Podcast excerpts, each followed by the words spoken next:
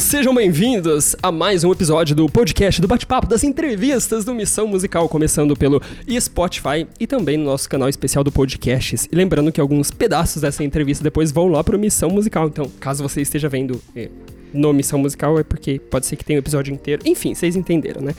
E hoje estamos aqui, eu, Gabriel Camargo, músico, produtor musical, empreendedor artístico, Jo Francis está participando aqui. Oiê! e estamos recebendo nossa convidada desse episódio mais que, ou melhor, mais que especial. Camila, Camila Fialho, tudo bem, Camilita? Olá, tudo bem? Tudo bom, Jo, Gabriel? Tudo bem? Eu já comecei falando pra Camila, antes de eu começar a gravação aqui, que eu, que eu queria ter esse sotaque.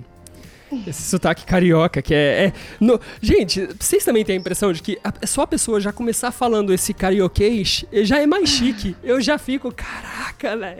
É, e eu acho que também traz, um, traz uma coisa de praia. Você já fica mais, ai, o Rio, o Rio. que delícia, gente. Mas é gostoso mesmo, é gostoso. É um sotaque bacana.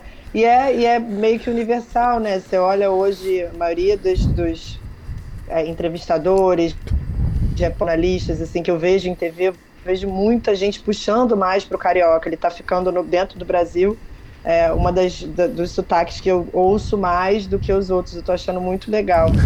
eu não lembro de ter sido assim, não. Eu acho que eu era muito zoada, isso sim. de uns tempos pra cá tá todo mundo achando legal, gente.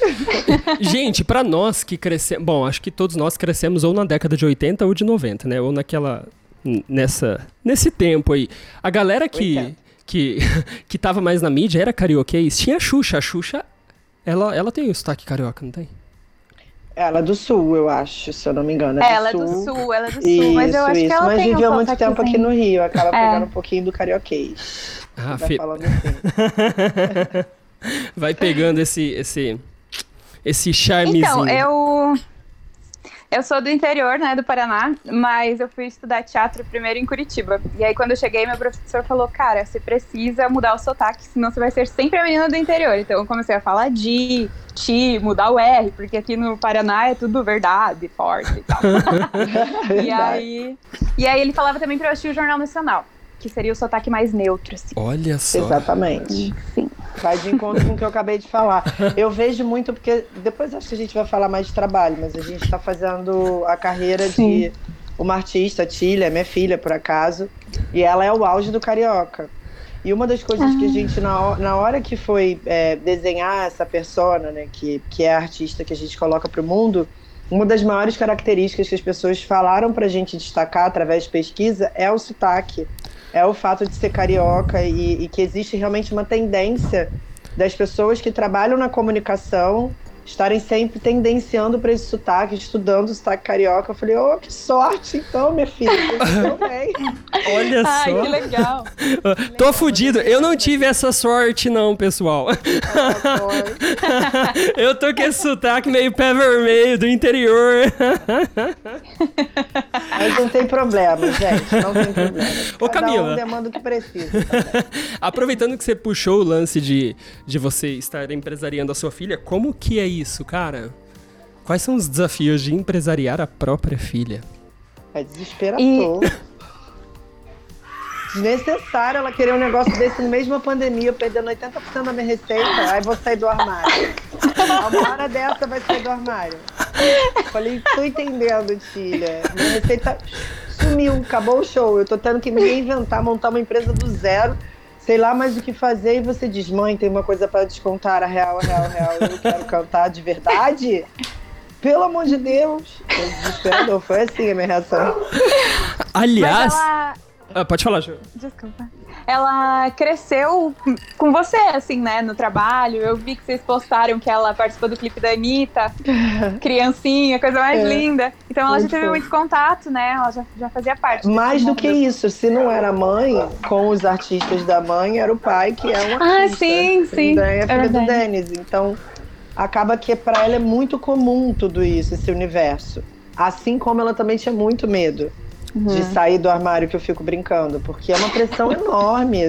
Todos os títulos que saem de matéria dela carregam o nome do Denis junto, e o Denis é gigante, entendeu? Sim. Então ela fica desesperada, fica preocupada em relação a isso. Mas eu, assim como eu faço com todos os meus artistas, o tempo que eu tenho de carreira é o tempo que eu sou mãe dela.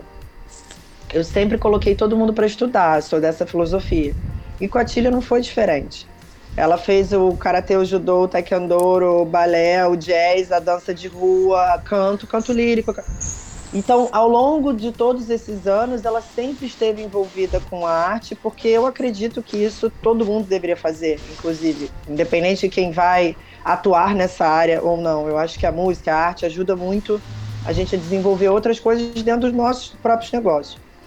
Só que no meio da pandemia, quando ela acabou ficando mais tempo do lado do Denis, por, porque realmente ou ela tinha que ficar 15 dias aqui, 15 dias lá, não tinha outra opção, o Denis desde que ela se entende por gente, faz show no final de semana.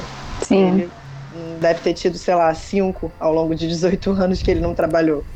Então, é, ela já tem isso como costume. Ela não tinha um sexta, sábado, domingo, pai dela. E aí o Denis começou a fazer as lives. A Tília já era um pouco movimentada nas redes sociais, mas aí ela ajudou o Denis nas lives. Começou ah. a aparecer. E aí as pessoas começaram a dar mais atenção. Ela começou a fazer dancinha do TikTok, e aí ela foi, foi, até que ela fez uma live sozinha, tocando, e viu que foi bacana, e falou, cara, eu quero. Então monta lá aquele planejamento todo pra mim. Eu falei, aquele milionário? Cara pra caramba. Gente, quem vai pagar essa conta? É, gente, foi bravo. Está sendo até hoje, mas assim, é, a Tília sabe, ela, ela já é emancipada, ela já administra tanto os ganhos dela com rede social, assim como pensão. Uhum. É, ela, e mesada, né? Tudo que ela tem de receita, é ela que administra, ela tem o planejamento de carreira dela, ela negocia a escola dela, é, isso já acontece há um ano, assim. Ela, eu, eu criei uma empreendedora. Olha, isso é muito legal. Administradora, saca? Então, ela toda vez que fala que pode economizar em algum lugar, ela fala, putz, mil reais na carreira, ela chama, né, no planejamento uhum. de carreira. Mil reais na carreira, eu posso fazer isso e isso. Então é muito mais fácil. Ela acaba ah, pegando os dois lados. O meu lado do, da administração dos processos, de como as coisas funcionam, planejamento, estratégia, e é o lado artístico do Denis. Então, Sim. Caraca, que, que, que foda.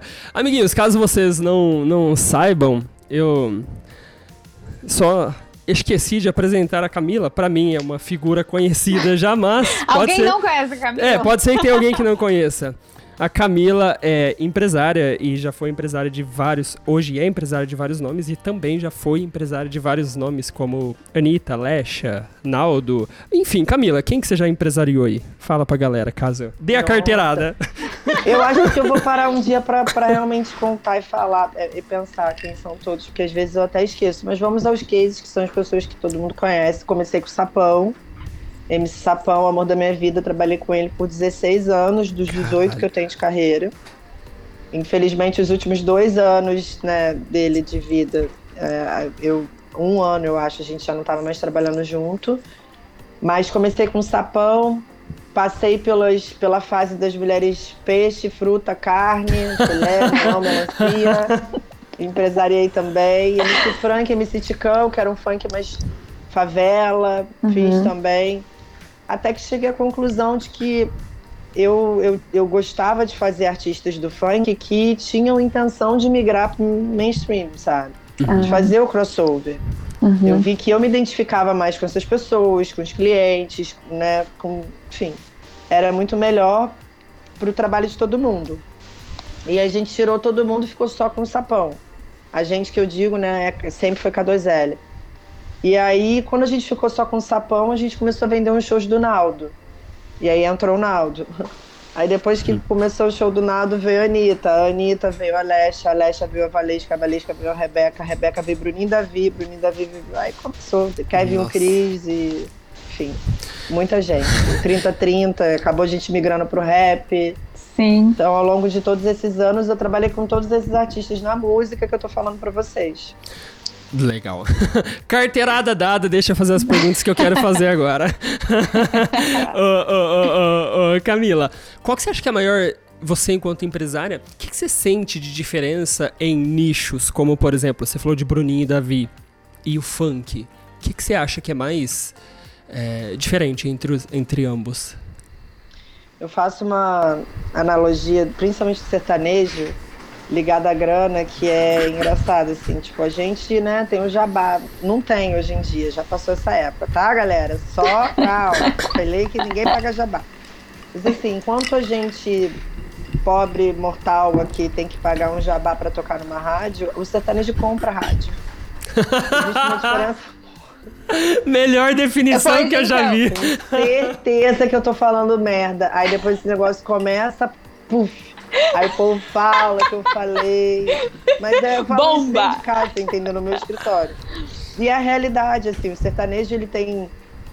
envolve muita grana, as estruturas de show são enormes. Então, quando você monta um planejamento de um sertanejo, ele é três vezes mais do que um planejamento de um artista de funk que migra pro pop. Olha que é caro. Uma carreira Sim. pop é cara pra caramba. Demanda muito clipe, muita produção, muito figurino.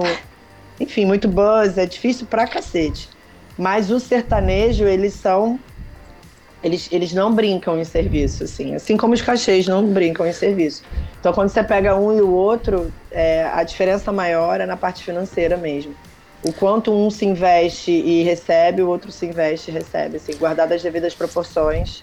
E, e, e, você acha que isso acontece no sertanejo por causa do público ser mais orgânico, talvez, ou por causa dos empresários? O que, que, você, que, que você pensa? Eu acho que o nosso país é feito de interiores. Acho não, tenho certeza. Então. Verdade. O funk. Verdade. o funk e o pop, eles são. Eles, eles vêm e e ficam fortes dentro da internet, dentro do online. É. Eu costumo falar isso direto, assim, para as pessoas.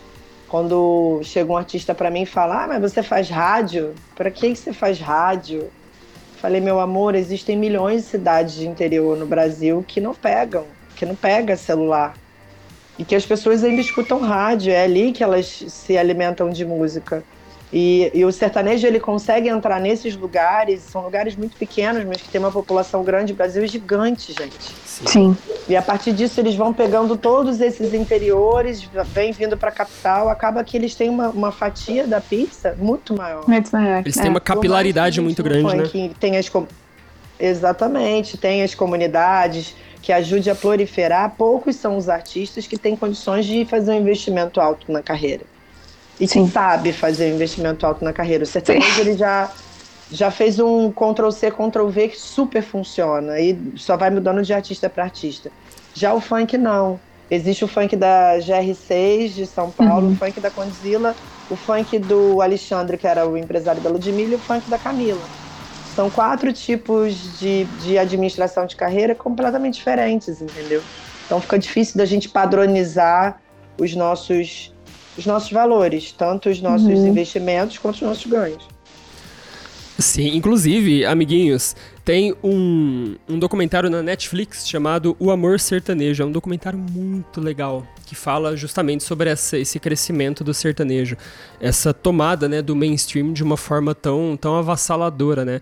E eu sinto que o funk tá, começou a entrar nesse patamar, né? Quando a gente pensa no sertanejo, que começou lá em 29, em 28, se eu não me engano, com a primeira canção sendo gravada em 28. O funk a gente vê produções muito mais recentes. E até com a própria Anitta, Lash, acho que trazendo um pouco mais pro mainstream, né? Mas eu sinto que é um mercado muito mais. É, é muito mais novo, sabe? É, chegar nesse, nesse patamar. O que, que você acha, Camila? Faz sentido? Total sentido. É, a partir disso, a gente tem que ter paciência.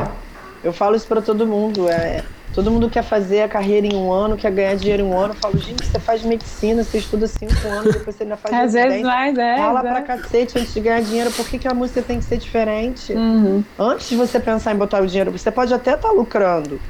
Mas se você está lucrando, meu amor, obrigatoriamente você tem que estar tá reinvestindo. Principalmente os três primeiros anos. Se você não estiver reinvestindo nesses três primeiros anos, você não vai chegar no quarto.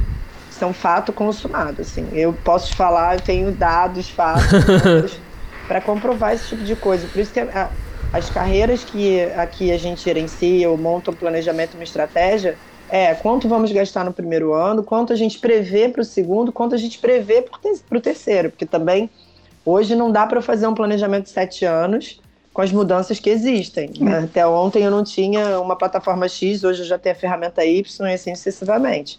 Então eu tenho que planejar quanto eu vou gastar em um ano e projetar os próximos dois. A partir daí, pode até ser que a sua receita comece a bombar no primeiro ano, mas o que, que você tem que fazer nesse momento? Reinvestir. Para chegar no seu terceiro ano, você não precisar mais ficar preocupado, com medo.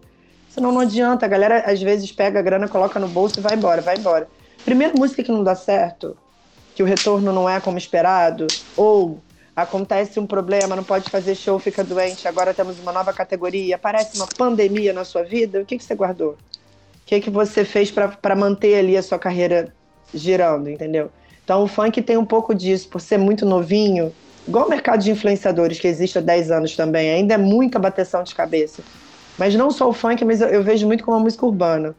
Fui trabalhar com 30-30 achando que, putz, é o rap, deve ser, nossa senhora, numa zona vocês não têm noção. É muita desorganização porque não existem processos. Uhum. As pessoas não criaram um modelo. É assim que dá certo a uma organização, uma gestão. Estou falando de artístico, a música, não. Estou falando de organização, gestão, sim, sim. planejamento. A parte que vai para o papel, que vira número. O administrativo, né? Exato. Então acho que eu tenho esperança assim no, no funk nesse sentido, que mais artistas vão surgir, funk, funk pop, pop, todas as derivações uhum. que existem do funk hoje. Justo. Ô, ô, Camila, o pessoal aqui do Missão é o pessoal que ouve música, os nossos amiguinhos, os nossos fãs aqui são as pessoas que ouvem, mas que não necessariamente entendem do mercado musical. São os fãs dos artistas. Então eu vou ir costurando algumas coisas aqui para claro. mastigar. É, isso que a Camila falou, amiguinhos, é muito legal. É, quando a gente fala em negócios, em business, em administração, em gestão, é, processos, pensa assim, ó, é como se, por exemplo, a hora que você vai no McDonald's, existe todo o procedimento de como cada coisa vai acontecer. Quanto tempo o lanche tem que ficar na chapa, quanto tempo o hambúrguer tem que ficar ali, qual que é, quais são as tarefas que cada pessoa ali dentro toma. E, e isso é o que chamamos de processo no mundo Gabriel empresarial. Já vou pegar isso para dar como exemplo.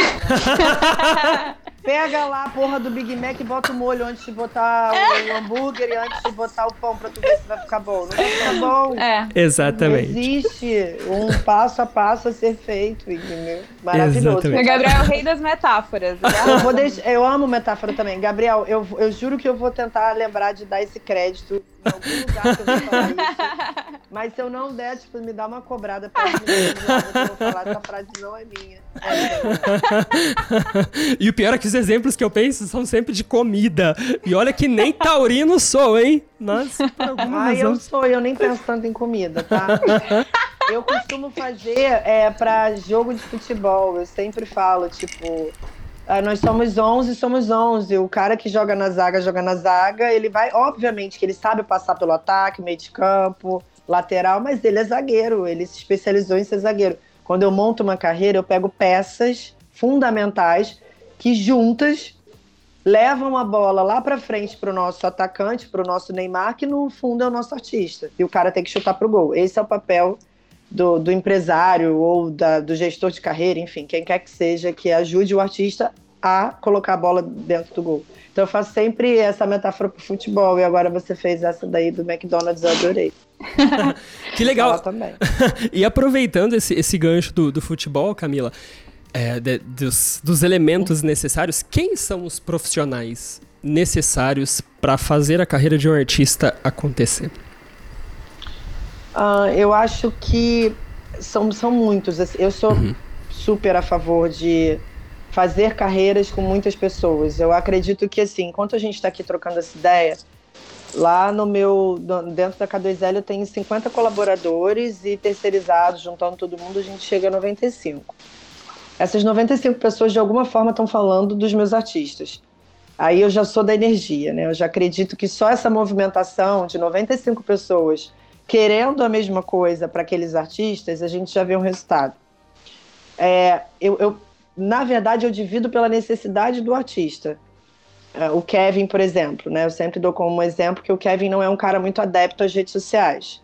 O que hoje é fundamental para qualquer artista, tá, galera? Qualquer artista. Roberto Carlos também é fundamental. Inclusive, ele tem um Instagram e que tá lá super movimentado. Se do Roberto Carlos tal, de vocês também tem que estar. Tá. com certeza. Pelo amor de Deus, que eu fico apavorada com esse povo que não mexe no, no, nas redes sociais do jeito que deve. Então, como o Kevin não é um cara que é adepto e, e dentro do que ele precisa me entregar, que são músicas, ele faz tudo. Ele escreve, ele interpreta, ele produz e ele me entrega pronta. Masteriza, mixa e me entrega pronta a música. Falei, Kevin, vamos fazer o seguinte: a gente vai cuidar das suas redes sociais, vai te orientar nas suas redes sociais e você vai me entregar 50 músicas por mês. Ele entrega 100. E a gente lança no ano 79, mas a gente faz uma puta peneira, a gente tem Sim. muita música. Então, no caso do Kevin, esse time é formado por um cluster de duas redes sociais, outro cluster de duas redes sociais, um social media, um designer, a pessoa de marketing, assessor de imprensa, stylist, as pessoas que preparam aulas e coaching, que a gente costuma falar, que a gente acredita que essa preparação é constante, é eterna para qualquer artista. Então, se ele estudou seis meses de uma coisa e já se sente um pouco mais seguro, vamos estudar outra. É infinito. Tem milhões de coisas para estudar dentro da música para você Sim. se aperfeiçoar e, e, ficar melhor, entendeu? Então, que... esse time ele é composto de acordo com as necessidades dos artistas. Tem uns que são muito ativos nas redes sociais e preferem realmente ter uma, duas pessoas no, no time de social e garantir uma galera de criativo, uma assessor de imprensa mais legal. Então, depende. Mas a minha expertise é encontrar esse time.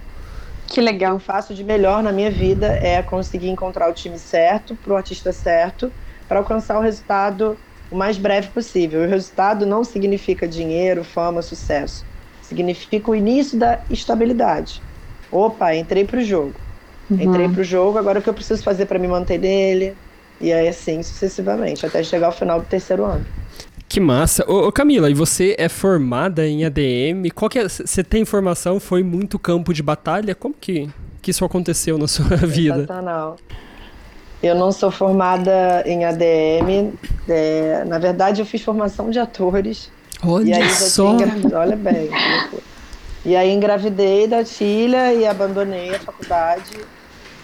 E assim, hoje é o que mais eu, eu falo, com muito cuidado e com muito dedo, porque eu não estou incentivando ninguém, mas eu trabalho com uma, uma camada, eu pego muito estagiário, muita gente está se formando em comunicação, publicidade, coisas que eu acredito que se encaixem uma vez que eu treine essas pessoas para o meu business, porque não existe uma faculdade do meu business, não existe é, como lançar uma música, como fazer network, como fazer relacionamento, como criar a persona, como planejar. Que porra é essa desse planejamento que a Camila fala? É um papel? É um jogo da velha? Porque assim, isso me incomoda muito. Eu falo as coisas, eu falo, putz, cara, eu tô sendo genérica tem que planejar. Beleza, você já falou. Como é que planeja? É, que passos são esses, né? falta né? disso, exatamente. De ter um lugar assim, esse é o modelo do planejamento. É assim que faz. E eu criei isso internamente para minha galera. Como ah. eu comecei a pegar muito, a minha sócia, uma das minhas sócias hoje foi minha estagiária. Como eu comecei a pegar muita gente que eu entendi, como eu enxergo o talento das pessoas, independente se elas são artistas ou não então, às vezes, alguém chega e conversa comigo por meia hora, eu falo, você vai trabalhar comigo. Você é produtora. A pessoa fala, o que, que é isso? Produtor é um cara que faz isso. Eu sei que você acredita em mim. Um ano depois, o cara é o melhor produtor da face da Terra. Ai, que foda! É muito louco, gente. Eu tenho muitos cases, assim, internos, dentro da K2L. Se um dia vocês conversam, vocês falam, não é possível. Uma... A Simonato, que é outra que virou minha sócia também, ela tinha vindo de produção do Rock in Rio, mas produção é, é, palco, não tinha nada a ver com o que eu coloquei para produção artística.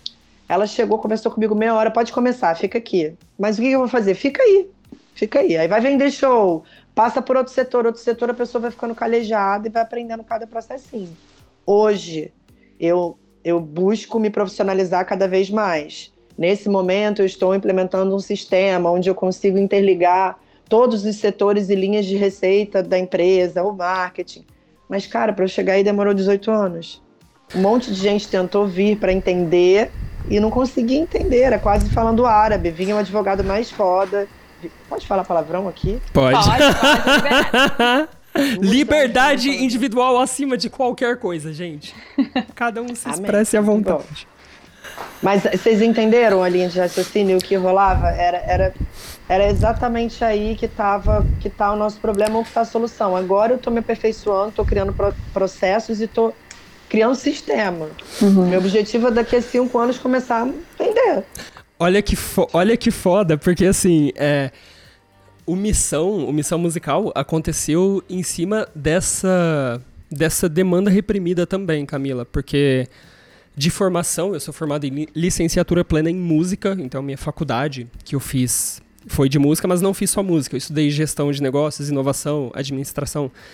E eu percebi, quando eu tive estúdio, trabalhei com produção é, musical por um bom tempo, e eu percebi que os artistas não sabiam muita coisa.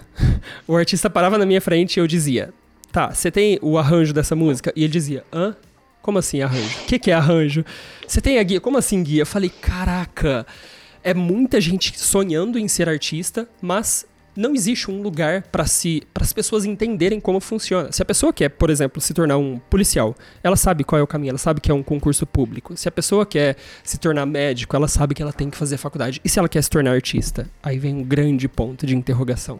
E o Missão Musical nasceu justamente nesse nesse, nesse meio obscuro aí, justamente é, desmitificando um pouco a coisa, é, abrindo as cortinas do mercado musical, explicando as coisas. Inclusive, depois a gente montou curso sobre music business para quem tinha legal. interesse. E é muito legal você, você falar isso. Quem sabe a gente não desenvolve algo junto aí. Sabe o que eu fiquei. sabe que eu fiquei curioso? Aqui, na realidade, é uma, uma pergunta que uma das fãs do Missão Musical mandou. É, e tem a ver com uma coisa que você falou, que é o seguinte: a pergunta dela é assim: uma habilidade fundamental ao empresário é estar atento ao panorama social, político, econômico e cultural para auxiliar o artista a desenhar sua trajetória. Como, ter se, como tem sido realizar esse movimento nesse tempo pandêmico? É uma pergunta da Dani, que é uma das amigonas aqui, patrocinadoras do canal. E aí você falou um pouquinho disso no começo, né? Como que está sendo redesenhar todo esse modelo? Você falou agora do sistema. Como que pandemia te pegou, Camila? Nossa. Pra, pra galera da música foi. É, porque hoje eu estou trabalhando com influenciadores, empresários e marcas também. Então a maneira que a K2L se virou durante a pandemia foi diferente da maneira que os artistas se viraram no meio da pandemia, né? Que, ou que eu estruturei para os artistas. Primeiro momento a gente teve as lives, mas que obviamente não sustentavam. Dentro do nosso casting, a gente tem a, o 3030 que é bem estável quanto a, a, digital, enfim, ele já tem uma receita, ele já tem uma, um bolo que já circula há muito tempo e consegue se manter daquilo dali sem os shows. Que seriam clips e os plays nas plataformas, é isso? Isso, isso. É, vai traduzindo, gente. Tá. Às vezes eu falo como se todo mundo Exatamente. É, é, quando você escuta um artista no Spotify ou vê o clipe dele no YouTube, você está remunerando esse artista, viu, querido? E doutor Graças a Deus. Eu todos os dias e escuto as músicas de todos os meus artistas, só para dar um play. Mas enfim, então o 3030 já ganhava grana em cima disso, já estava tudo bem. O Kevin, eu estava negociando um grande contrato para ele, fonográfico, resolveu o cheque. A Rebeca, que trabalhava comigo na época, a gente chegou a um determinado momento em que ou a gente assinava um contrato para reinvestir em carreira, mas ao mesmo tempo ela também estava precisando da grana, porque também tinha acabado a receita Cara, dela. Então, naquele momento, a gente abriu, foi cada uma para um lado, que cada uma tinha um objetivo, ela precisava se manter e eu precisava reinvestir na própria carreira dela. então, ficava difícil. Eu fui mudando é, com a galera da música, eu pensei muito mais na cabeça deles, como eles iam ficar, porque era um tal de achar que vai acabar. A gente chegou a fazer show, gravar um DVD do Kevin em novembro. Quando você olha hoje o eu gráfico, acompanhei. a curva em novembro estava lá embaixo, graças a Deus, assim. E, e eu fiz na hora certa, no momento certo, e criei um conteúdo que eu vou poder botar na rua agora, muito legal, mas foi uma loucura tudo aquilo. Mas a K2L acabou se reinventando nesse mercado de influenciadores, porque na época eu conversei com a Bianca Andrade, Boca Rosa, ela estava saindo do BBB, as coisas não estavam muito favoráveis para ela, porque o Big Brother acaba mexendo muito né, com, com as pessoas aqui fora. E a gente fez um puta rebranding e fez uma, uma um planejamento para ela de, sei lá, 10 meses para a gente sair da, das, de todas as crises que ela estava e trazer a imagem dela à tona novamente. Ela é uma mulher incrível, uma puta empreendedora, empresária, enfim. A gente organizou isso num planejamento e criando um programa para ela, boca a boca, pro YouTube uhum. dela, mas com uma estrutura de TV, sabe? E isso deu um puta punch, as marcas grandes se aproximaram.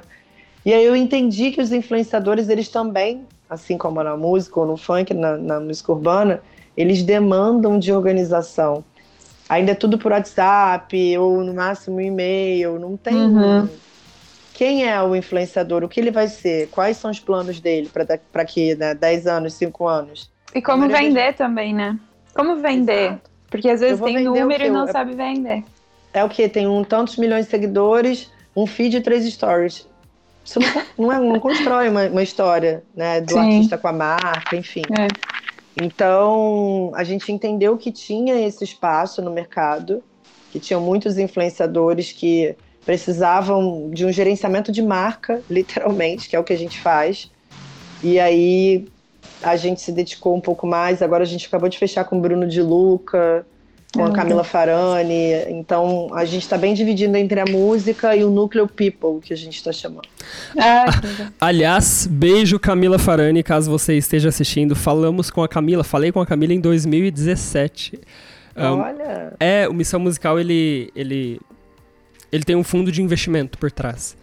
E aí, quando nós estávamos captando o investimento, eu me lembro de ter ido lá pro, aí pro Rio, né? Você tá no Rio, Camila? Ter ido aí pro Sim, Rio. Rio, Rio. ter ido aí pro Rio falar com a Camila Farani foi super, super, super legal. Grande beijo. Nossa, Camila. ela é minha ídola maestra, sou apaixonada por ela. Eu não, nem acredito que hoje eu possa estar trabalhando com ela, porque começou com fanatismo na internet, tá? Vocês que acham que não dá para comunicar com as pessoas, eu sou muito conectada, eu me comunico, eu faço muito network através de, de rede social. Eu ficava comentando como fã que sou. Maravilhosa! maravilhosa Tubaroa! Ela perguntou pra equipe dela quem é essa maluca. Aí eles contaram quem era eu, ela falou: vamos conversar com essa menina. Começamos a conversar, eu falei, Camila, se o Brasil conhecesse mais você do que a Shark Tank, ok, mulher, investidora, anjo, tecnologia, inovação Ok, isso tudo eu já sei, só que ela é muito mais incrível. Mas muito mais. Ela tem uma representatividade enorme, ela é negra, ela é uma mulher num lugar totalmente machista, enfim, com aqueles héterosão, assim, que a gente sabe que ninguém aguenta. Eu falei, cara, você a gente precisa expor isso para outras pessoas, a gente precisa entrar em outros veículos, as pessoas precisam te conhecer porque você é inspiradora. Isso. Num é. momento como esse, a gente precisa de pessoas, principalmente mulheres inspiradoras. Uhum. E aí ela caiu na minha.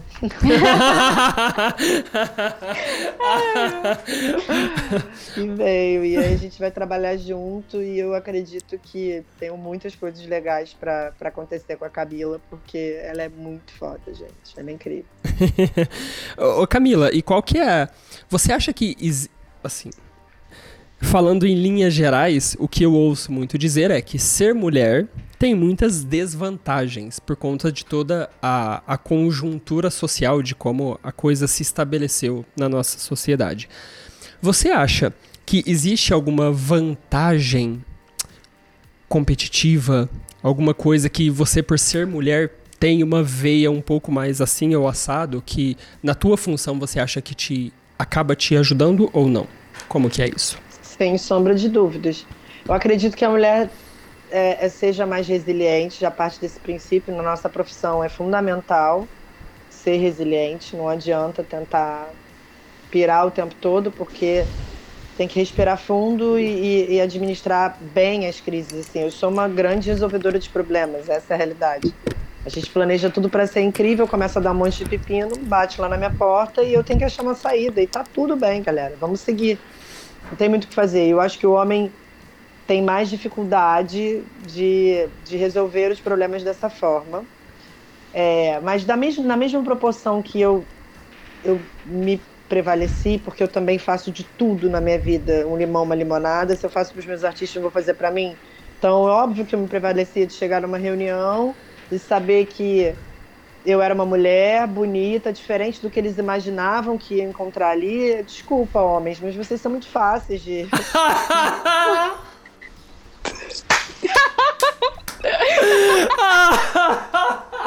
Me melhor res resumindo, ah. homens, vocês são muito fáceis. Sinto muito. Não precisa nem concluir, mas a verdade é essa, entendeu? Enquanto o povo achava que tava me azarando, que ia conseguir oferecer Selma e Terra, eu falava, querido, vamos fechar esse negócio aqui, depois a gente conversa. E aí eu fechava o negócio e metia o pé, e a vida é assim. Então, óbvio que também não fui ouvida por várias vezes. Tive que provar muitas vezes que eu realmente sabia o que eu estava fazendo, porque na primeira foi sorte, na segunda eu dei para alguém, na terceira eu dei para alguém, na quarta foi sorte, dei para alguém sorte, dei para alguém sorte. É nunca é competência. Eu, alguém. eu nunca é. pude é, é, ter talento para o que eu faço, né? Segundo o que as pessoas tentavam colocar. Mas já melhorou muito, até porque as coisas hoje estão diferentes. Então, eu ainda me, eu, eu me sinto numa reparação histórica, assim. Eu acho que tudo que eu sofri, hoje eu tenho outro valor, as pessoas é, me aplaudem porque eu sou mulher, as pessoas reconhecem o quanto foi difícil.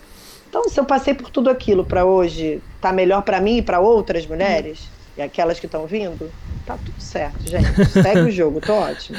Show de bola. Inclusive, deixa eu aproveitar e fazer uma pergunta do Vini, que mandou algo que tá mais ou menos nessa linha. O Vini, que é um dos integrantes do Clube do Missão. A pergunta dele é a seguinte: Como é ser uma empresária de uma mulher tão livre e tão dona de si co como a Anitta? Nesse meio machista de empresariado. Co Aliás, já dá pra gente juntar com, com uma outra coisa aqui. É, como que é, Camila? Você percebe diferença entre empresariar, empresariar alguém antes de dessa pessoa estourar e depois dela estourar? Isso muda, não muda? Como que é? Enfim, já juntando com essa pergunta do Vini. a cara dela foi maravilhosa. então. Amor. Óbvio que muda. As pessoas mudam completamente. É, e é extremamente natural. Não tem como não mudar. Você está num lugar, você tem um número de pessoas à sua volta, da noite pro dia tem muito mais, enfim. Mas falando da primeira pergunta do Vini, que foi bem legal, assim, empresariar uma mulher. A Anitta, depois das mulheres frutas, peixes e carnes que eu brinco, ela foi a primeira mulher que eu empresariei. E assim, as meninas eu não tinha uma relação tão próxima quanto foi com a Anitta. Que foi, nesse caso, a, a primeira. Eu achava que eu nem sabia fazer mulher, que eu não sabia fazer empresariar mulheres. Mas foi incrível, porque a gente tinha, a gente tem, isso aí não mudou, independente de qualquer coisa, a mesma linha de raciocínio. A gente queria melhorar, apanhar para melhorar o que estava por vir.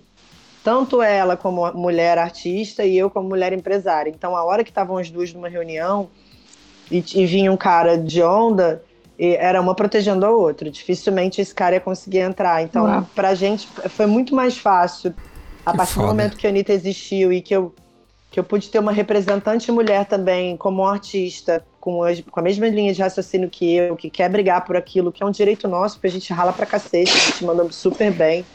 Não tem nada de errado, sabe, em, em a mulher ser bem sucedida, porque é isso que incomoda as pessoas, Sim. não é nem o fato de eu estar tirando o lugar de alguém, de um homem, não, não tem nada a ver com isso. Incomoda é uma mulher bem sucedida, isso aí é a morte para muita gente. Então, a Anitta, ela comprava muito essa briga mesmo sendo mais nova do que eu, e estava nessa missão.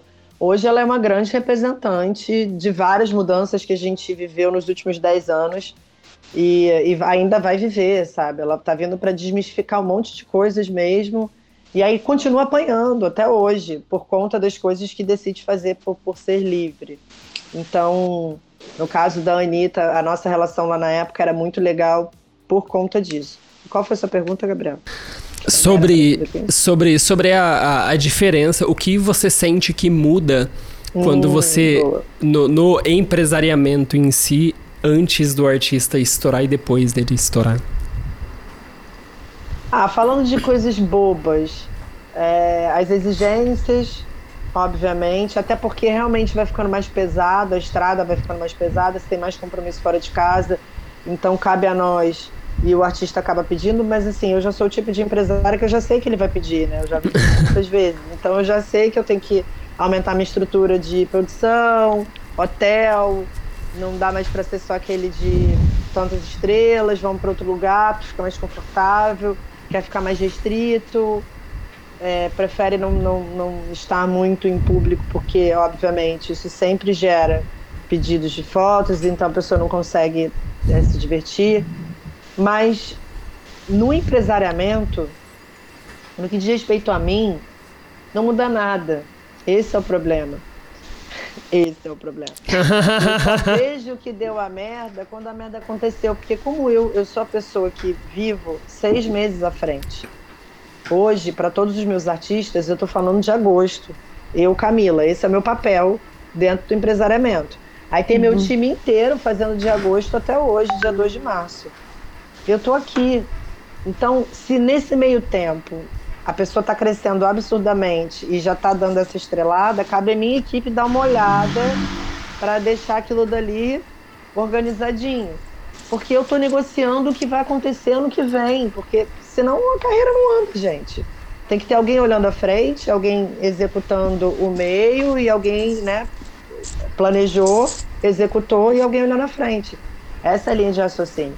Então, para mim, não muda nada. Eu continuo a mesma Camila, mesmo que os números comecem a mudar, saca? Primeiro que o meu uhum. foco, meu tesão é que mude o número aqui, não o número na conta bancária, uhum. saca? Quando eu vejo o streaming saindo de 1 para 3, 3 para 10, quando eu vejo que o meu crescimento semanal é de 2 mil seguidores e eu tô há 5 semanas crescendo 30 mil seguidores, aí é que eu começo a ficar louca, porque eu vejo que o resultado do meu trabalho tá dando certo, aí eu começo a virar a louca do planejamento e de querer ver o resultado.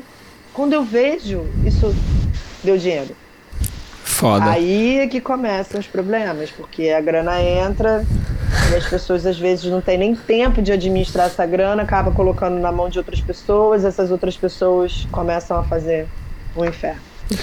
Foda. E, eu quero aproveitar, eu quero aproveitar que ela falou disso, de, de ter a equipe, né, dela pensar esses seis meses na frente e tal, e perguntar do antes de chegar nisso, assim. o que, que você daria de dicas para os artistas que não têm equipe, que estão no início, assim, como os primeiros passos mais importantes?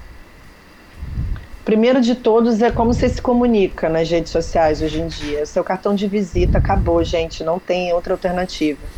Eu tento falar isso para os meus amigos atores, que ator ainda é mais difícil de colocar isso na cabeça, né? Do quanto esse currículo virtual que a gente tem hoje à nossa disposição, para a gente expor exatamente o que a gente quer expor, eu não preciso ficar expondo a minha vida como a Anitta expõe. Ela tem o, o trampo dela. Mas para Camila, para Jo, onde eu quero chegar? Ah, eu quero chegar ali. Então, se eu quero chegar ali, qual é o meu nível de disposição que eu posso fazer? É esse. Agora eu vou montar um storytelling.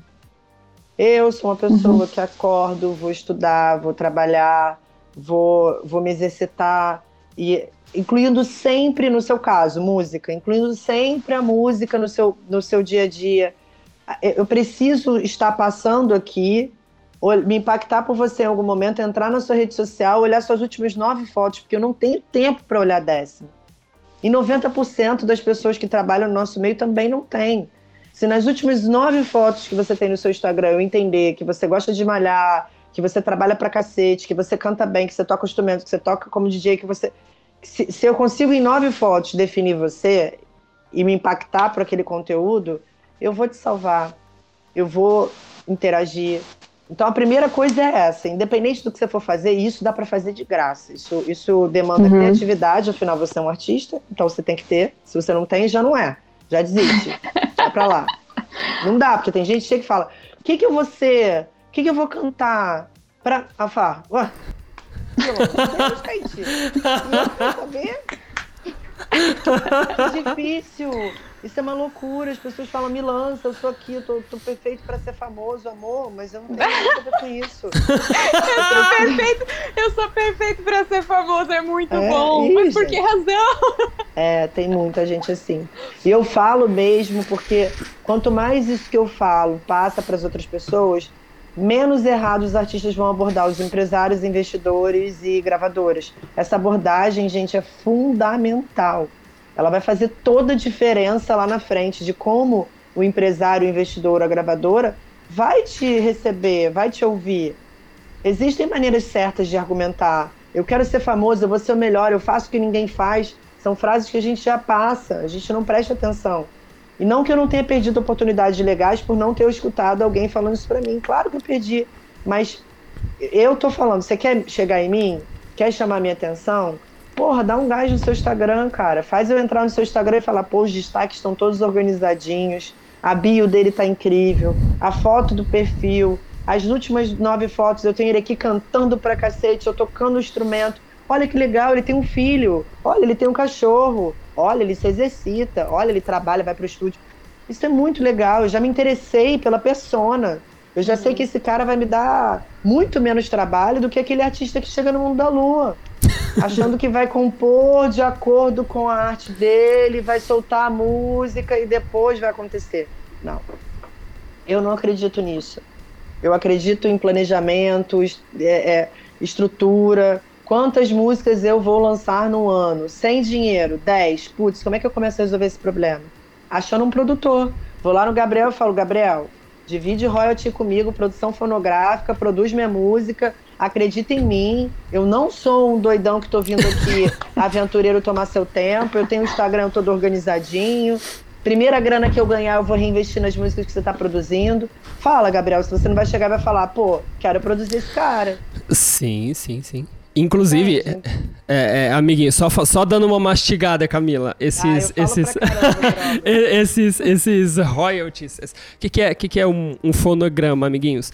Fonograma é o áudio daquela música. Quando a gente está falando em música, na ideia, na coisa abstrata, a gente chama de obra, tá? Então pensa, pensa aí o parabéns para você. Você conhece a obra, parabéns para você. Quando a gente produz essa obra dentro de um estúdio e no final a gente tem o fruto disso, que é um áudio, isso é chamado de fonograma. E esse fonograma, ele gera receita, ele gera grana voltando, seja através de vias tradicionais, como rádio, TV, via ECAD, que é quem faz todo esse recolhimento, seja através das plataformas digitais. E aí o que a Camila está falando é que muitas pode vezes. fazer uma live com meu, o meu Instagram comigo pra ficar traduzindo tudo Por favor. Bora lá. Olha o que, que eu falo, gente. A obra é a certidão de nascimento. Aí depois que a certidão de nascimento tá ali, tu tem que ter o quê? O RG que é o fonograma, entendeu? Vai fazer a música, vira o RG, que é o fonograma. Aí que você vai ganhar dinheiro através do seu RG, você não vai ganhar através do seu certidão de nascimento. Mas as suas são muito melhores que a minha. Ai, tô arrasada. Eu achava que eu era a última Coca-Cola do deserto. Sou nada. Gabriel é muito melhor que eu. Imagina. e... Amiguinhos, é isso aí tudo que ele falou mesmo. Ele é babado. Ai, peraí que eu perdi o que, que eu ia perguntar. Mas então, você deixa, tá, deixa eu só. É, deixa eu. Que, que é o fonograma.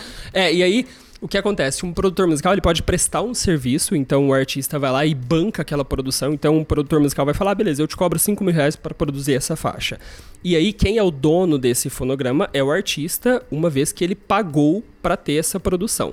Mas o artista pode abordar o produtor com esse approach um pouco mais de é o que a gente chama de revenue share, que é receita compartilhada em negócios, em startups, em empreendedorismo. Que é o seguinte: olha, vamos produzir isso aqui, e aí o que lucrar você tem X% e eu tenho X%.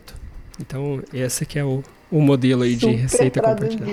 Vou pegar todas essas suas traduções e botar no meu Instagram. Vai ser... Vai ao ar?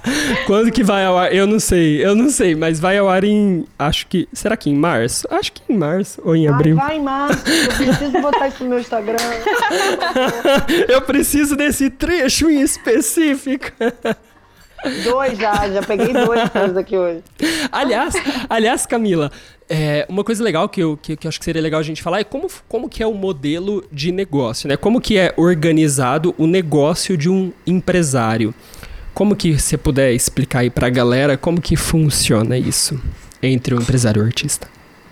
Uh, a grosso modo, ele fica com um percentual de carreira do artista. Antigamente ele só ficava com percentual de shows. Hoje ele fica com percentual de shows, daquela receita de digital que ele já explicou aqui, que vocês já entenderam que é. Hoje o empresário também fica com receita de publicidade, que a gente chama, que são é, quando alguma marca procura esse artista de música para participar de um comercial de televisão. E aí ele ganha em publicidade. E aí os empresários hoje também estão se tornando editoras e gravadoras Então, se você edita música na editora do empresário, ele também fica com essa obrigação de levar a sua música e fazê-la, a sua obra, uhum. fazer mais grana. Ou ele vai lançar sua música através da gravadora dele. Existem várias formas, assim. Na K2L, é, é esse K2L 360. A gente entendeu que se as coisas não se comunicassem, uma vez que hoje tem milhões de informações, cada um ia tirar para um lado. O uhum. stylist ia vestir para um, um, o artista de uma forma romântica, sendo que o próximo single é um rock mais pesado. o assessor de imprensa está vendendo que é a banda mais fofa do Brasil, ou seja, ninguém se comunica. Então eu entendi que se eu tiver tudo internamente, todas essas peças que são fundamentais para comunicar e revelar esse artista para o mundo, que é, eu fiz até um negócio no meu Instagram de revelar e Olha. não sei o que, é revelar, o meu papel é revelar. Então, se eu tenho que revelar para o mundo, eu preciso ter todos esses pontos ligados. Mas há empresários que, enfim, é o cara e o artista. E eles vão terceirizando essas pessoas. Vou terceirizar uma equipe de marketing, social. Vou colocar uma gravadora para distribuir. E eu vou ganhar um pedacinho de cada lugar desse que vai render de grana. Mas basicamente é assim: você cede um, um pedaço da sua carreira para essa pessoa gerir, administrar te trazer bons resultados. E, enfim, é muito fácil de mensurar hoje um bom empresário através dos números, né? Enfim.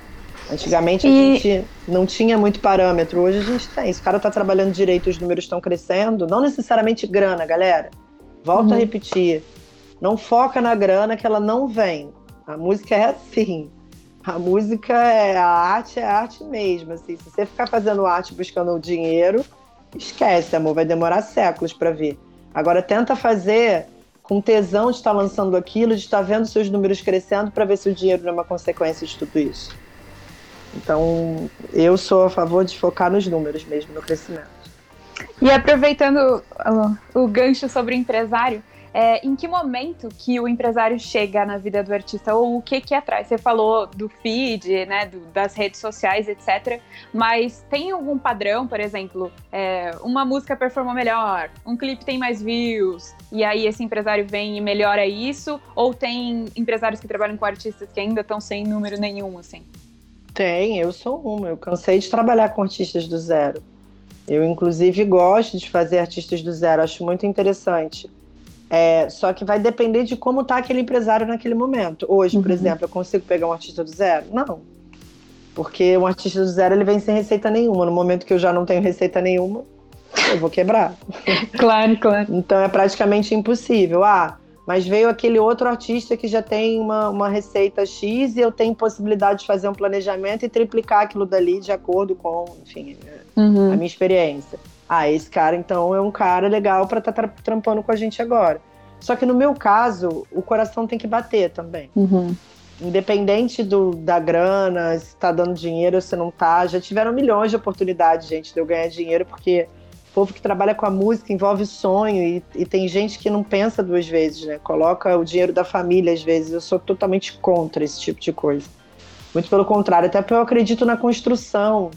Então eu acredito que o artista, para ser muito bom lá na frente, ele tem que ter ralado e ter feito pelo menos uns cinco singles sem dinheiro, saca? Passando perrengue, pedindo ajuda para os outros. Isso faz parte do crescimento do artista. É a claro. história dele, pra ele chegar ali na frente e falar. Glória, glória!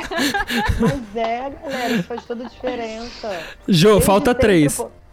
Não, já vai sair o álbum mês que vem já, galera. Já é, tá assim, é, um álbum É porque a Jo, a, além de fazer parte da omissão musical, a Jo tem a carreira dela como artista. Então ela... Cantora? É. Eu sou cantora. E canta pra ah, caralho, hein, meu senhor. Que foda, Ju. Ai, que bom, então eu tô falando pra você mesmo. É, tô, tô perguntando de Como é que você é nas suas redes sociais? Você canta muito lá? Mais ou menos. Já tem um problema.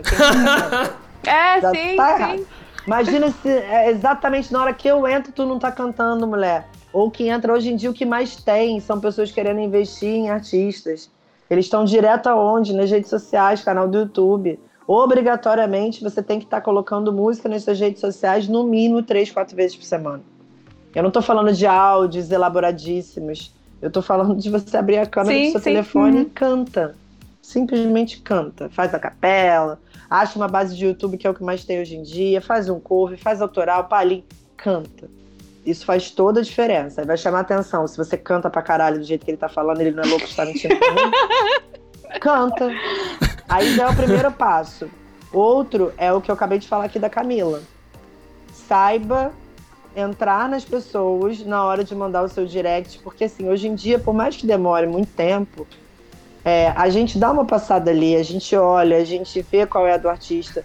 E o que mais me frustra quando eu paro meu tempo para me dedicar a uma coisa que eu amo, que é realmente conhecer gente nova e conversar com artistas novos, e ver que o cara, tipo, me mandou uma mensagem sabendo que eu sou a louca da rede social e cagou, sabe? E não tem nada na rede social dele, às vezes é ah. fechada, às vezes o, a Nossa. foto do perfil, ah, eu fico triste, eu falo, puxa, cara, eu não tô conseguindo comunicar. Uhum. Por que, que uma pessoa dessa me procurou, sabe? Tá tudo errado. Porque eu, eu já falei que não é legal fazer, otimizar tempo é importante no nosso trabalho. Então, fazer eu parar aqui, olhar um direct e tá tudo errado é muito ruim. Então, eu acho que o ponto principal é esse. E o outro é abordar as gravadoras, os AIRs. Tem como você pesquisar quem são é, os, as pessoas que cuidam das playlists do Spotify, as editoriais, o curador. Quem são os curadores? Acha os caras no Instagram, conversa com essas pessoas. Não seja chato, pelo amor de Deus. Não sim, faça sim. isso, não faça isso. Não, não tire as cartas da manga na hora errada. Esteja com dois lançamentos já feitos, dois já para frente. Se alguém perguntar para você qual é o seu planejamento, você tem que falar. Uhum. Ah, lancei duas músicas agora, estou trabalhando meu single X, daqui eu vou lançar meus próximos dois singles. Porque é isso que traz segurança pra gente. Putz, esse cara sabe o que ele quer. Ele não tá vindo pra cá para que eu tenha que moldar, que não é nem moldar, esse povo acha que é aquilo que eu falei para vocês, que a gente vai, enfim, desenhar, nascer, não tem como, criar. Então, eu acho que é isso. Começou do zero, tá sem grana, vai gravar vídeo com celular pra caramba, vai movimentar as redes sociais, vai estudar como editar um vídeo assim, esse assado, todo mundo pode fazer. E vou te falar uma coisa. Quando você chegar lá e você vai, porque você vai começar a fazer isso, eu tenho certeza, Ju, porque agora eu vou te olhar e vou encher seu saco. Quando você chegar lá, você vai conseguir debater com o diretor de videoclipe, porque você passou por uhum. esse processo sim, todo sim. e você não vai ser aquele artista que fala um monte de besteira, sabe? Que às vezes sim. não consegue se comunicar porque não entende e acaba falando umas coisas e vai criando inimizades com um diretor de videoclipe, com um produtor uhum. de música, saca? Porque às vezes quer discutir com um produtor musical sem ter o menor embasamento. Então uhum. aproveita esse momento, principalmente a facilidade que a internet te dá, para se enfiar em um monte de curso. Sim. Para lá na frente, quando as coisas, quando você não tiver mais tempo para fazer todos esses cursos, você puder discutir com essas pessoas, discutir no bom sentido, tá, galera? Uhum. Discutir não é brigar, é discutir o seu pensamento, a sua linha de raciocínio, onde você quer chegar. Isso é fundamental. Inclusive. Tem um monte de coisa que precisa fazer de primeiro, mas tudo bem. Né? mas... Não, mas então, é, eu sempre penso nisso, assim. Eu, é, eu tenho uma carreira solo, que eu lancei dois singles. E aí, com meus dois melhores amigos, a gente lançou um grupo pop, um trio. E com o Tazo, que é essa banda, a gente já lançou quatro videoclipes e, e single e a gente vai lançar o álbum no mês que vem. E tudo a gente criando e fazendo acontecer, assim. E todas as vezes que a gente passa por esses processos, eu penso muito nisso. Que hoje a gente está fazendo, pensando no cabelo e pensando na nota e pensando, sabe, fazendo toda essa uhum. parte para acontecer. E lá na frente é isso que você falou, a gente já, já tem uma outra noção, não é, né, a gente já sabe o que quer, já sabe comunicar, é uma, a, a experiência traz muita maturidade, né, pra traz. você, Nossa, pra você conseguir Eu hoje troco 10 artistas começando do zero, acima de 25 anos, e não troco um muito jovem, que é difícil uhum. a comunicação mesmo, sabe? Agora, deixa eu falar, você falou que lançou quatro singles até agora com essa com esse grupo, né? Com a banda. É, um grupo. É uma banda? É um grupo. É um grupo pop, mas é um trio. Ok, com o seu grupo pop. Provavelmente, por menor que tenha sido, você gastou dinheiro. Sim. Então, estou em época de pandemia. Tenho, tenho que lançar músicas para me manter presente. Vou fazer quatro videoclipes? Não, vou fazer um videoclipe, um vídeo de coreografia, uma cap áudio, volto pro videoclipe. Olha aqui, só aqui eu já peguei três sim, que você sim. fez e transformei em nove. Sim. Que agora a quantidade tá todo mundo igual. Você, Marília Mendonça, mesma coisa, só a diferença Uhum. de número. Ela não tem show, você também não Sim. tem, tá todo mundo igual. Uhum. Então agora é a hora de você colocar o maior número de fonogramas na rua, fazer o maior número de lançamentos. Só que isso demanda grana. Então, Sim. Se você pegar para cada lançamento, mesmo que você esteja botando a mão na massa e, e tentar, de alguma forma, gastar grana com isso, você não está se testando, não tem necessidade. Vocês estão começando agora, vocês Uhum. estão conquistando o público de vocês. Uhum. Então investe mais em conteúdo ao vivo, conteúdo mais caseirão, mas assim, de uma forma mais estilosa, até porque dá pra ver que você é estilosa, provavelmente o grupo também. Então acha uma luz legal, acha um figurino bacana, porque Uhum. são formas de minimizar custos e entregar. Aí daqui a um ano você olha pra trás, você lançou 12 músicas, quatro clipes, três cap áudios, quatro coisas de coreografia. Você vê que você tem volume. O mínimo que Uhum. vai acontecer é começar a retornar minimamente essa grana pra você, Uhum. porque é um investimento. Você não jogou esse dinheiro Sim. fora, entendeu? Sim. Mas pensa que agora é hora de, ó, esticar essa grana. Sim. Tá botando uma Então, música na rua e gastando dinheiro com ela. a gente começou pelo sonho e por querer fazer. E foi fazendo, e aí as coisas foram tomando outra proporção e a gente não tinha se planejado. Então a gente lançou um clipe, a galera amou, e aí a gente não tinha outro, e também não tinha grana, então a gente começou com isso. Mas a gente, eu acho, que a gente aprendeu muito rápido com esses erros. E essas últimas músicas, que são quatro, a gente lançou uma agora. Esses videoclipes a gente lançou em 2019. E um em janeiro do ano passado, antes da pandemia, que era pro carnaval. E, e aí a gente gravou mais quatro. E aí for, foi uma coisa muito com o dinheiro das plataformas. A gente gravou essas músicas com outros produtores que cobram mais barato. A gente fez parceria. aí. E a gente também tem uma linha de roupas que também aconteceu. E aí a gente vendeu moletom, vendeu camiseta e aí pôs dinheiro no som. E aí Legal. agora a gente tá. A gente tá Ou seja, a sua linha de raciocínio está perfeita quanto à entrada e reinvestimento e o que tem que fazer. Mas achei outro furinho aí, a periodicidade. Fala, fala. Não dá para você ter lançado quatro em 2019, uma antes da pandemia de 2020 e agora estão vindo mais quatro. Prefiro que você lance uma a cada dois meses, uma a cada três meses. Ou seja, prefiro que você se planeje antes de começar a lançar. Porque Uhum. senão vai acontecer isso, vai ficar trocando pneu com o carro andando. Aí eu lancei uma, me pediram a outra. Aí eu lancei a outra, me pediram, me pediram, né? Na cabeça Aham, de vocês, sim. artistas. Tá todo mundo pedindo. A família. Tá todo mundo querendo. Especial. Tá todo mundo pedindo. A família. Mas tá tudo bem, tá tudo certo. Não tem problema. A questão é não manter essa periodicidade. Essa periodicidade não é só pra sua fanbase. É Uhum. pros, pro, eu falo pro senhor Spotify lá do outro lado. Uhum. Ele quer você que você dê conteúdo direto pra ele. Ele não quer que você dê 100 e pare. Ele vai te colocar lá embaixo na, hora, na ordem de prioridade, entendeu? Uhum. Então, entende que o robozinho, uma- a, a partir do momento que ele vê que você tá ali lançando músicas todos os meses, ele tá vendo que pode confiar em você como uma artista que vai continuar trabalhando a médio e longo prazo. Você não. Porque na nossa profissão existe muito aventureiro, gente. Existe Sim. muita gente que coloca rios de dinheiro num single só e some depois. Existe aquele que estoura e some depois. Então, hoje é- vale muito mais a pena você achar um produtor parceiro e fazer tudo que você acabou de falar aqui que você vai fazer e vir pingando uma vez por mês, batendo cabeça, achando uma maneira de fazer um conteúdo. A gente fez isso com a Tilha agora.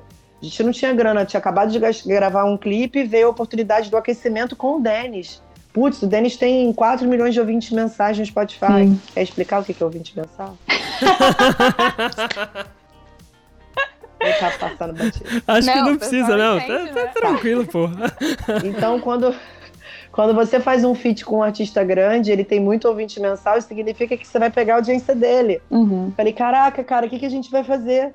A gente não tem dinheiro, a gente tinha acabado de lançar um clipe. A oportunidade Uhum. era aquela, ou faz ou faz. Não, a gente não se endividou. A gente se reinventou, ela fez um vídeo super legal, criativo, bacana, tá lá no canal do YouTube dela, serviu, ok. A música tá no Spotify indo super bem. E eu só aproveitei a oportunidade sem gastar dinheiro. Qualquer outro teria ficado maluco. Porra, mas é um feat com o Dennis, vamos gastar aqui rios de dinheiro fazer um clipe. Não, gente. Não é, não estava planejado. Eu só não vou perder a oportunidade. Mas eu vou fazer. Depois vai lá no clipe. Esse é aquecimento da Tilha. Com Denis e com a Tilha. Com- E ver o vídeo no YouTube como ficou bonitinho. Gastamos quase nada. Usamos a nossa equipe mesmo, interna. Muita gente com celular ficou incrível. Aliás, aliás, Camila, pra mim, me parece que existe um paralelo. Acho que eu já até falei isso com a Jo uma vez. É, o Missão Musical aqui, nós somos uma startup. Então, a gente tem investidores por trás, a gente passa um caminho que ele é paralelo ao caminho artístico, digamos assim. E uma coisa que eu sinto nos empreendedores é, e, e os artistas parece que tem um sei, enfim, tem um, um, uma ideia, e na minha opinião, é um pouco. É imatura só de achar que o que você vai fazer da primeira vez é o que vai estourar. Tipo, raramente o produto que você faz no seu. O primeiro produto que você pensa é o que estoura. Raramente. Raramente, porque é muito difícil você, no começo da sua jornada, acertar tudo, acertar tudo para coisa dar muito certo.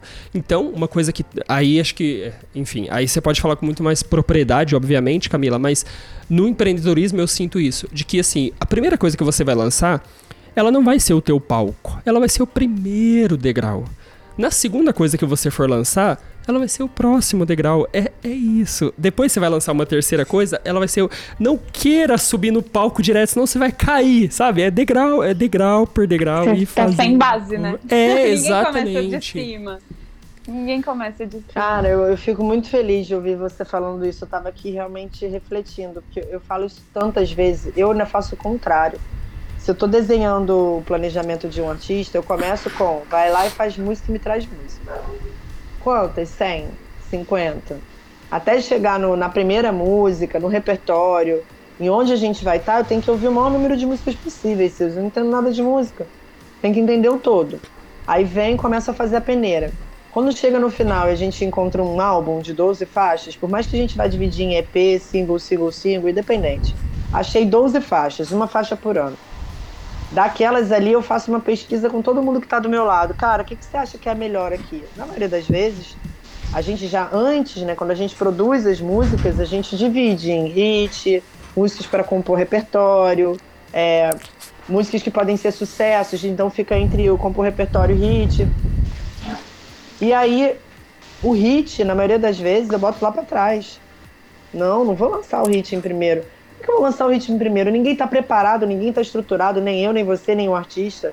Às vezes nem tem grana para poder chegar a estourar uma música dessa e chega segundo, o que, que as pessoas vão esperar? Vai virar um artista de uma música só. Uhum. A dificuldade que tem para depois você sair de, um, de uma música que vira sucesso, hit ou fenômeno, para a próxima é absurda, galera. Vocês estão achando que é fácil. A cobrança é mil vezes pior. É muito mais fácil você vir aqui no sapatinho, ó, lança uma, dá bom, lança outra, cresce um pouco, lança outra, cresce um pouco.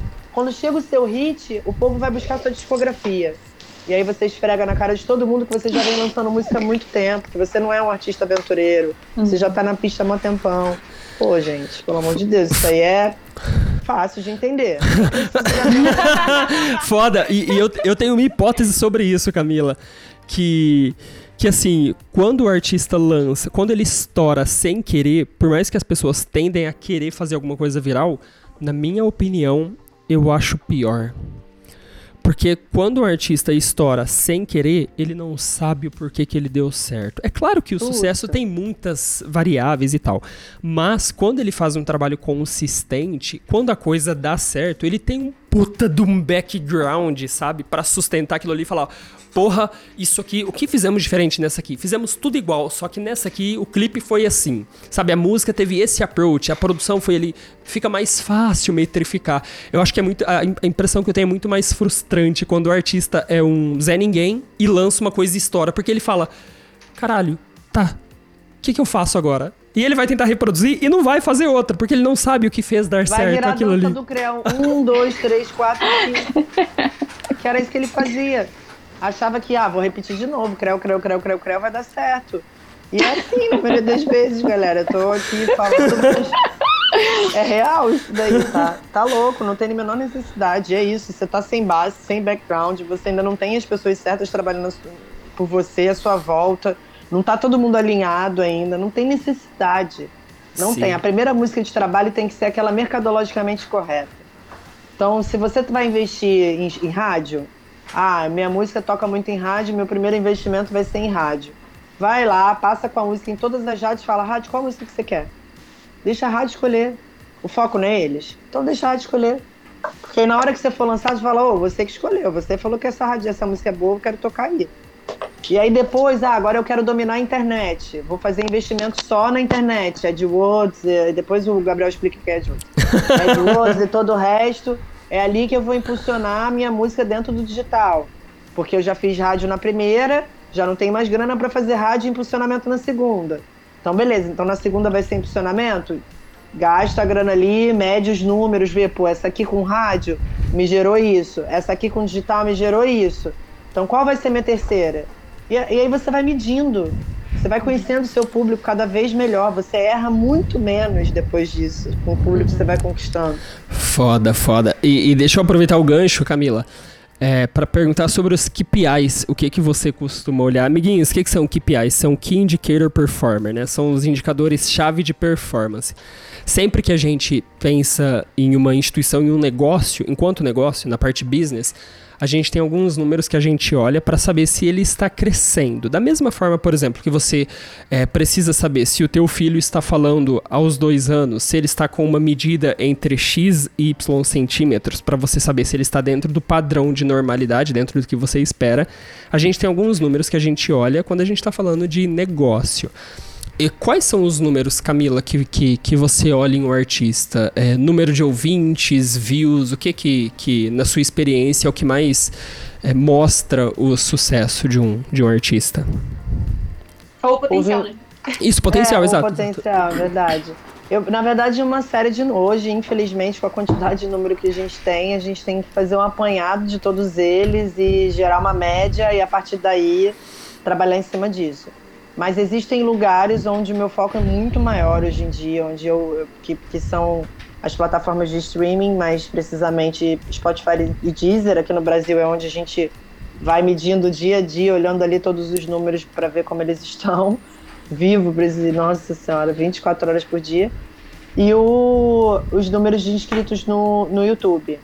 Eu nem me baseio muito mais em visualização no YouTube, porque é isso, né? Hoje você consegue fazer um puta plano legal, e alcançar as pessoas através de, de impulsionamento, de mídia que você possa fazer no YouTube. Então eu, eu foco muito mais. Eu acredito muito que o, o, o Spotify e Deezer, eles vêm 100% orgânicos, eu pelo menos não vejo nenhuma forma de uhum. impulsionar uhum. aquilo ali. Eu não acho que deve impulsionar, tem que ter uma plataforma que a gente fique 100% orgânico, até pra gente ter a noção de quem... Pra não mascarar, né? Pra não mascarar os números Isso. e as...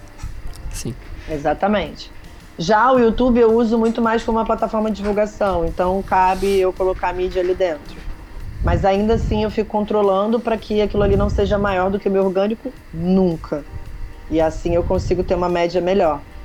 Aqui são, a gente ainda separa lá por cluster, né? Aqui é onde dá dinheiro. Eu vou para as outras plataformas que hoje eu coloco aqui do lado. Não bota embaixo não.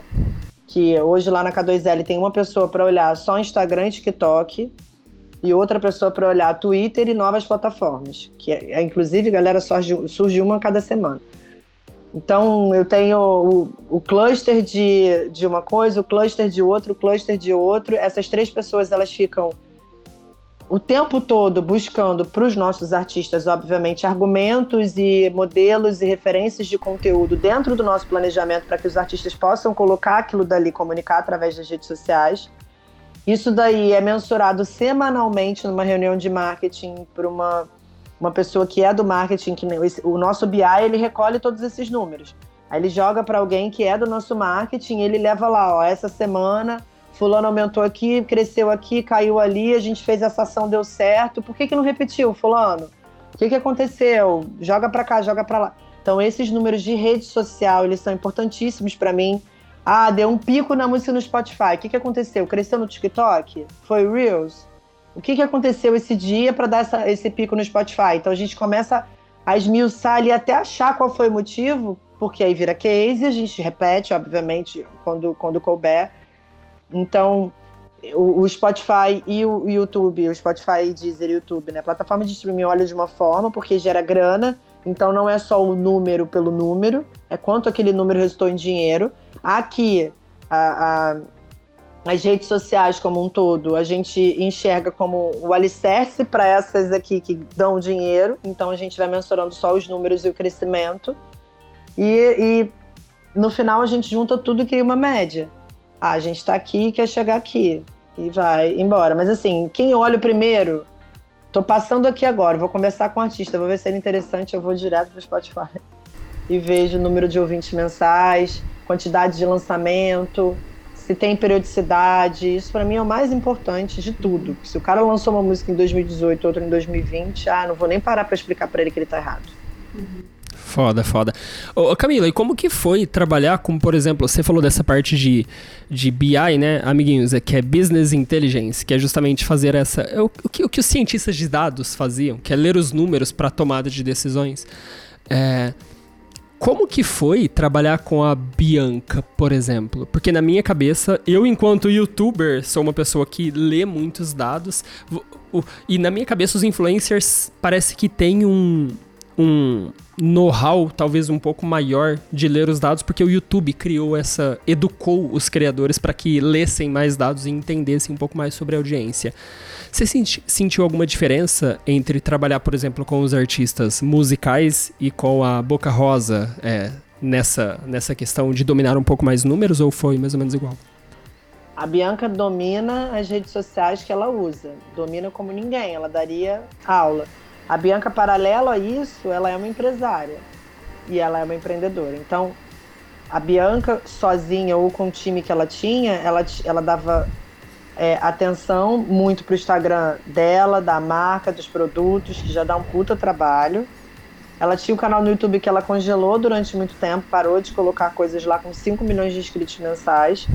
E eu que cheguei e falei, você não mensura números, você não vê nada. A Bianca era 100% orgânica. Eu vou te falar, arrisco dizer que 70% dos influenciadores não se baseiam nesses números. Eles até dão uma olhada ali, mas eles ainda estão no. Olha aqui, se deu comentário, curtida, enfim. É basicamente isso. Eles já, já sabem o que funciona, o que não funciona, muito melhor. Ah, esse tipo de foto nesse horário funciona assim, esse tipo de conteúdo funciona assim. Então eles vão, vão trabalhando, vão galgando dessa forma. Não montam um planejamento estratégico da persona, e sim da rede social. Então, eles a Bianca não, não sabia nem que existia essa função, essa pessoa, um BI, alguém que pudesse é, pegar todos os números, compilar, entregar para alguém ter uma tomada de decisão, porque eu nem vejo o BI, principalmente dentro da música, porque não tem BI na música, assim, pelo menos aqui no Brasil, né? Você pega um BI de, de negócios, explica para ele o que significa a música e começa o rolê, o cara não consegue entender porra nenhuma, Spotify, Deezer, o que, que é isso, ouvinte mensal, desceu, caiu. Então ele cria, a gente vem há cinco anos criando esse modelo de leitura de dados para tomada de decisão, entendeu? Porque a gente está lidando com música, é intangível, tem o arrepiar, tem o amor, tem uma série de coisas que, tipo, tudo que eu falei aqui cair por terra, não tá tranquilo, tá favorável, entendeu? O cara chegou, virou um fenômeno, cantou no Lapalusa com tá tranquilo, tá favorável. Inclusive, deixa eu fazer um parêntese muito legal. O IBM Watson, que é um mega computador aí, Teve uma vez, sobre a inteligência artificial, teve uma vez que o pessoal lá da IBM colocou ele para pesquisar o que fazia os hits serem hits. Não sei se você já viu essa, essa, essa Não pesquisa, vi, Camila. Manda, é, é, depois eu te mando lá no Insta, é muito legal. E aí, o IBM, que é um computador, uma inteligência artificial, analisou zilhares de músicas, zilhões de músicas, e também os números que elas alcançaram para chegar no que fazia uma música ser hit. E o resultado foi não há resultado. Isso é ah, foda. Isso é, é assim, achar, o computador conseguiu captar alguns insights assim, por exemplo, de que a palavra amor era muito utilizada e de que geralmente músicas que tinham beat, que tinham a parte rítmica, também tinham um potencial é, de hit, de capilarização, de difusão um pouco mais, difusão orgânica um pouco maior.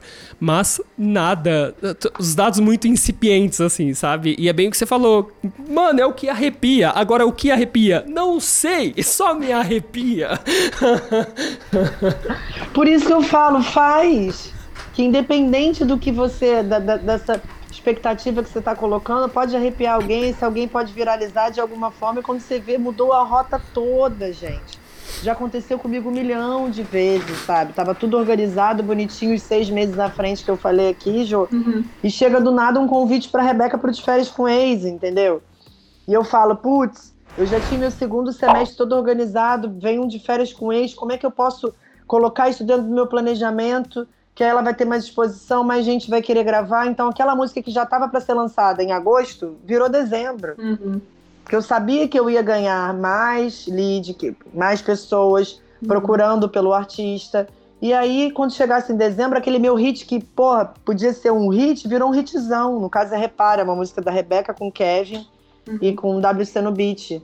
Foi exatamente isso que aconteceu, sabe? A gente veio no início de 2019 entendendo que ela estava galgando, existia um apoio da Anitta, existia o aniversário da Anitta, mas precisava de algum apelo midiático e de imagem para ela muito grande que só a televisão traz, sabe? E aí veio a oportunidade de férias com ex para ela ser uma participação e não precisar ficar lá muito tempo, porque ela já estava com volume de show. Falei, Rebeca, é essa manobra. Mas e aí, que música que a gente vai lançar? O que, que a gente vai fazer? Eu falei, volta três casinhas. Volta três casinhas, vamos lançar uma música com 30-30, porque você já vai estar tá maior, eles têm mais ouvinte mensal. Depois a gente lança essa com Kevin. No meio aparece combate. Opa, joga do Kevin pra frente. E a gente terminou 2019, putz, infinitamente melhor, com um crescimento de 850%. Mas foi isso, foi aproveitando as, as oportunidades, migrando para um lado, migrando para o outro. Mas eu já tinha música com Kevin pronto. Sim. Entendeu? Talvez se eu não tivesse, se eu não, não me preocupasse em ter tantas músicas prontas, talvez não, não tivesse casado lindo do jeito que casou. Uhum. E foi perfeito. Foda. Camila, quanto mais eu te ouço falar, mais eu penso, cara, a gente tem que fazer alguma coisa junto. Pensando na missão também, musical, nas coisas aqui. também, sabia? sabia que existia uma pessoa que podia vir traduzindo tudo que eu tava falando. hora que eu, hora que eu penso nos cursos, nas coisas que a gente já fez, escola de música e negócio, eu falo, caraca, acho que aí tem uma não, sinergia mas legal. Eu entendi que você é nerdzão, você é aquele cara que fala 250 línguas, toca 450 instrumentos, que produz, que faz, que acontece. Tá tudo certo. Eu só sou uma louca que caí aqui deu certo. Não tendo nada de música, não toco nenhum instrumento, não canto, não danço, mas sou eu sei gerir pessoas para que isso aconteça, entendeu? Nossa, mas eu acho isso, isso muito foda e. E essas coisas que eu comentei, porque no Missão a gente tem essa demanda mesmo, tanto de artistas, e hoje no Missão Musical, apesar de termos 400, acho que 400 e poucos mil inscritos, a gente tem um alcance absoluto de 3 milhões de pessoas. Então a gente acabou que meio que sendo um espaço para divulgar os artistas e ao mesmo tempo a gente tem os cursos, tem as coisas que são não somente de music business, mas de música em si. Enfim, eu acho que tem muita coisa que dá pra gente conversar Pô, depois. Isso é muito legal, porque eu sempre preciso lugares, de lugares para indicar, de ah, você fala tanto em estudar onde a gente faz esses cursos. Eu ouço isso o tempo todo. Uhum. Então vai ser bacana realmente a gente se aproximar. Eu fui conhecer depois do seu como é que a gente se conheceu? Fala aí, Gabriel. Instagram! Mídias sociais, redes sociais. Viu, gente? Network. Tô falando, vocês não me escutam. Oh, meu pai. Mas enfim, nos conhecemos por ali, eu me, me aprofundei, achei super interessante, não conhecia.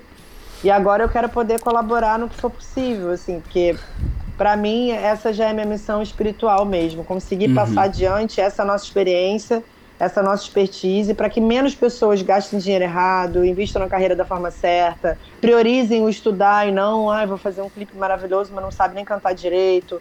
Então, cara, não dá mais para ser assim, galera. Hoje, hoje não tem como você fazer uma coisa em estúdio depois levar para o show cantar em cima de um Pro Tools. Hoje em dia tudo é rede social, tudo é ao vivo. Ou você canta ou você canta, meu amor. Ou você toca ou você toca. Não vai dar para meter esse rolê o tempo todo, sabe? Então eu acredito que vai vir uma geração muito melhor de artistas.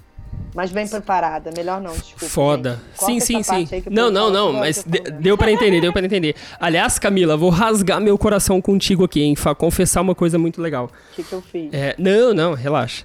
Tá. Lá em 2000, 2011, 12, eu cantava. Eu gravei CD e eu fiz, tentei fazer a minha carreira como cantor acontecer. E aí não aconteceu e eu falei, caralho, por que não aconteceu? Porque eu sou ruim cantando. Mas enfim, aí eu fui pesquisar sobre, sobre music, sobre, sobre música, sobre carreira, enfim. E aí eu fui entender que a, a área music business aqui no Brasil não existia. E eu já tinha estudado música e já tinha estudado ADM. E aí eu falei, caralho, olha que foda, tudo que eu aprendi em ADM, eu não implementei em música. Quando a gente fala de música, parece que a gente liga uma chave de que desliga a parte de negócio. A parte numérica, sabe? De que é muito Isso. importante.